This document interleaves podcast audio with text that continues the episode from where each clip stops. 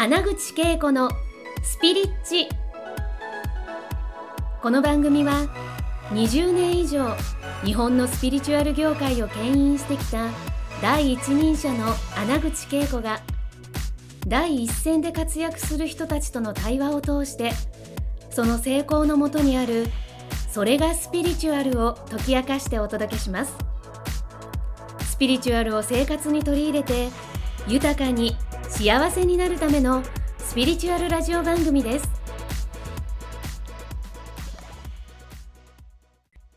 はい、皆さん、こんにちは。ようこそ。えー、今日のゲストはですね、もう本当に、えー、私が大切にしているあのグループのね、同志と思っている方なんですけれども、えー、日本スピリチュアルアントレアカデミー協会の私は理事長を実は、えー、6年目になるんですね。で、そんな中でですね、たくさんの卒業生がいるんですが、そんな中でもですね、今、時の人かなと私が思っている方なんですが、レイカさんをご紹介します。レイカさん、今日はありがとうございます。はい、ありがとうございます。山内レイカです。こんにちは。あのレイカさんね、あの、すごい活躍中なんですけれども、あの、少しですね、今日初めてレイカさんのことを、えー、知っていただく方にですね、ちょっと、えー、自己紹介していただきたいなと思うんですが、よろしいでしょうか？はい、ありがとうございます。えっ、ー、と、私は、えっ、と、スピリチュアルなお仕事をしているんですけれども、内容としては、えっ、と、実際にその、高次元の方々を意識があるまま体に下ろした上でその方の声とか口調で話すっていうことをメインとしてやっています。で、えーと、その中で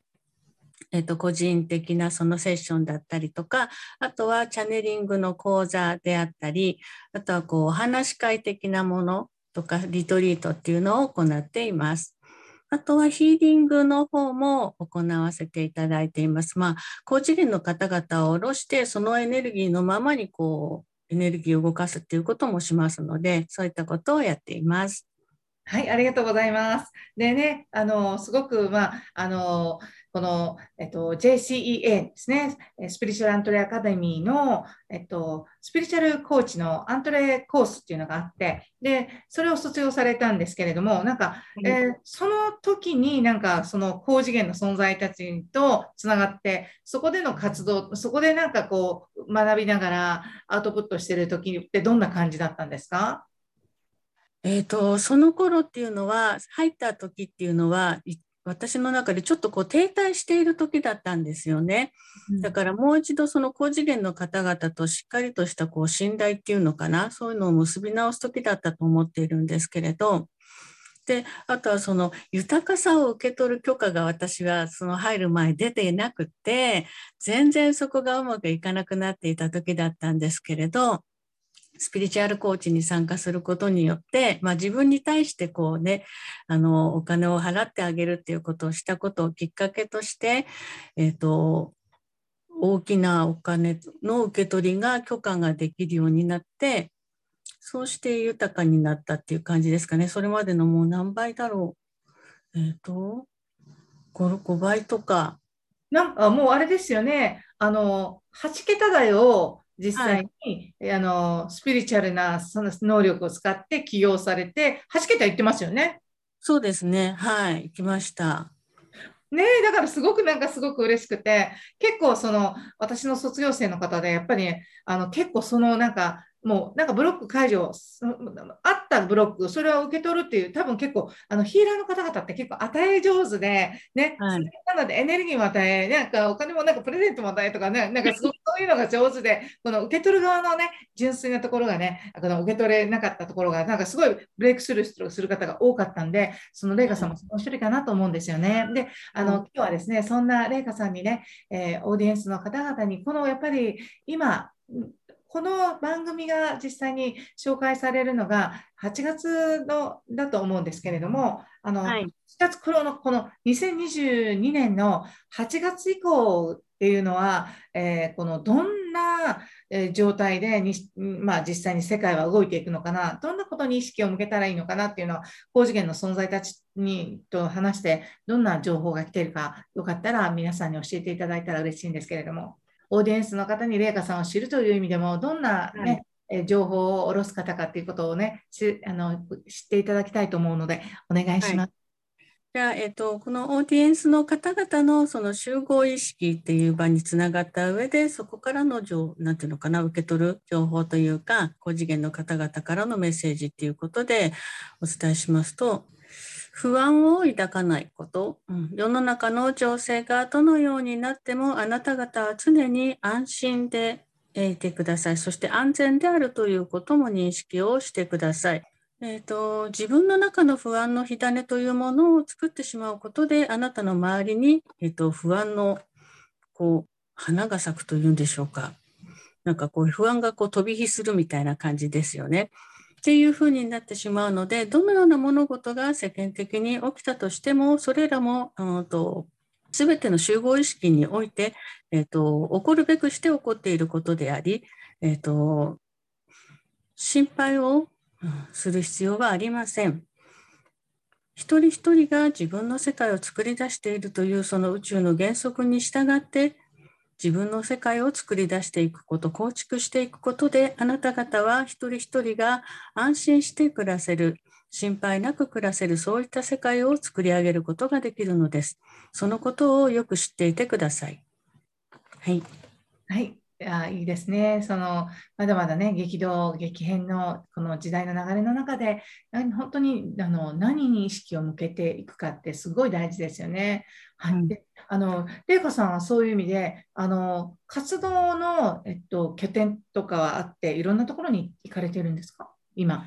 えっと、都内の、えっと、レンタルスペースを借りて行っています。うん、大体都内がベースで活動されてるんですね。はい、それは対面でやってるんですか？それともオンラインでやってるんですか？対面とオンライン両方です。けど、対面でわざわざ遠くからいらしてくださる方も多いので、うんうん、あのその方の都合に合わせられるようにしています。あすごいですね、フレキシブルで。あの、クライアントにとってはありがたい話ですね、本当にね。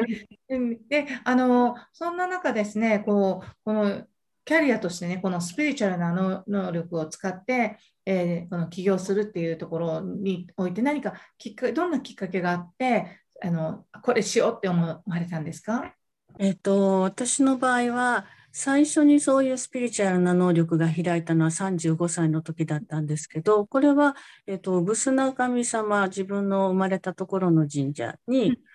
何十年かぶりにお伺いした時にその神様の声が直接聞こえたんですよね。遠いところようきやんだな覚えておるぞって言われて。すごいね。で涙が出てきて。でその3日後にその神様があの諏訪の神様竹見方様という竜のお姿をしている神様だったので3日後に雲ではっきりと竜のお姿で現れたのをきっかけに自分のそういう能力が開花してうん、最初の、まあ、10年以上15年近くは亡くなった方々をあの上げるっていうことをしていたんです。それはあの普通の仕事をしながらシングルマザーで子供を育てながら普通の仕事もしながら、まあ、て言うんでしょう。その辺にふよふよしている方をこう上げるっていうのをボランティアみたいな感じでやっていたんですけど、で多分その期間が終わったんでしょうね。49歳になってから、誕生日の翌日にレムリアにいたことを思い出したんですね。でそのきっかけでその後その年のうちにあの自分の母親が倒れたり15年付き合っていた彼と急にメール一つで別れることになったり。生産そうで会社をそこの勤めてた会社も、えーと、パワハラで辞めることになってで、えーと、可愛がっていた猫ちゃんもその彼氏に別れを告げられたその日に亡くなるみたいなのが半年ぐらいの間にポポポポンって起きて。もうそっちの道じゃありませんよってタンってこう切られるみたいな感じになったんですよね。でもういい加減そのスピリチュアルな道へこうねちゃんとやっていきなさいっていうふうに無理やりグイって向けられた感じですかね。すごいね、そのあの強烈な出来事が立て続けの経ってあっても、はい、すごい衝撃ですよね。ね でその時って麗華さんはどんなふうにやっぱり今この時点でそういう状態の人も結構まだいると思うんですけどその時にどんなふうに立ち上がられたんですか、いきなりは立ち上がらなかったですけど、いきなりどんどんで扉を全部閉められた感じがするじゃないですか。はいうん、そう最初はだからどうして私がこんな目に遭うのみたいなところっていうのはあって、ちょっと鬱っぽくなったりとかもあったんですけどそういう中で自分のその救いを求めるというかそれでスピリチュアルの方をうん。他の方々にこう意見を求めたりっていうことを始めたんですよね。でねその中であなたはヒーラーよっていうのを全然別々の方にうん、言われて2人から言われるっていうことはそうなのかもしれないと思って心がだんだん持てるようになったんですね。うん、そうですね。うんで、じゃあやってみようっていうことで、それを始め、習えて始めたんですよね。で、そうする中で、チャネリングが徐々にできるようになって、キャッチできるようになって、ねそれまでは全くだったんですけど、うんほぼほぼ。うん。でもやっぱりそういうあの結局私たちは一見一番辛い出来事っていうのがもうなんかねこの世界の犠牲になったかのように見えるんですけれどもでもはい。もっとスピリチュアル的な意味をね、えー見出した時にあなたの道はもうそっちじゃなくて本当に開かれていくよっていうことを通してやっぱりそういう出来事があったからこそやっぱり相談ねいろんなそういった、なぜここれが起きたかっていうのは相談する相手がスピリチュアルなところに行ってそういう答えがね、もう自分の中で何か分かってるけど、うん確信になったことが次から次に起こったんですね。そういう意味でね。本当に、でも、よかったなんか今、今思えばその出来事って、それがなかったら今こんな風にフルにね、活動してないですよね。本当にそうですね。だからそれはやっぱりそのパワハラをしてね、くれた上司にすらも感謝になってくるわけですよね。ね、なかなかそのとその瞬間ってやられている瞬間はそうは思えどね、でもこの流れを見たときに、あその人がいなかったら今の自分がないっていうね、すべての出来事そうだなって本当思います。で、うん。えっと最後になるんですけれども、レイカさんは2022年以降、これから、えーご自身は、えーどんな世界でどんな活動をしていきたいんですか？えっと、今までは割と個人的に関わることがとても多かったんですけど、本来は私はこう大きなエネルギーを扱うことも得意なので、もっと多くの方々にその自分の得意なその声色も変わって言葉遣いも変わってっていうこの能力を生かして、うん多くの方々に高次元の方々の言葉を伝えるっていうことをやっていきたいなと思っています。はい、ぜひ、えーその活躍楽しみにしていますし、またなんかイベントがね、えー JCA の方であるときにはぜひあの登壇していただけるのを楽しみにしています。はい、はいありがとうございました。今日、はい本当ありがとうございます。ありがとうございます。今回の放送はいかがでしたか？穴口恵子に聞いてみたいことや感想がありましたらぜひ公式ホームページよりお送りください www.keikoanaguchi.com またはインターネットで穴口恵子と検索ください。それでは次回もお楽しみに。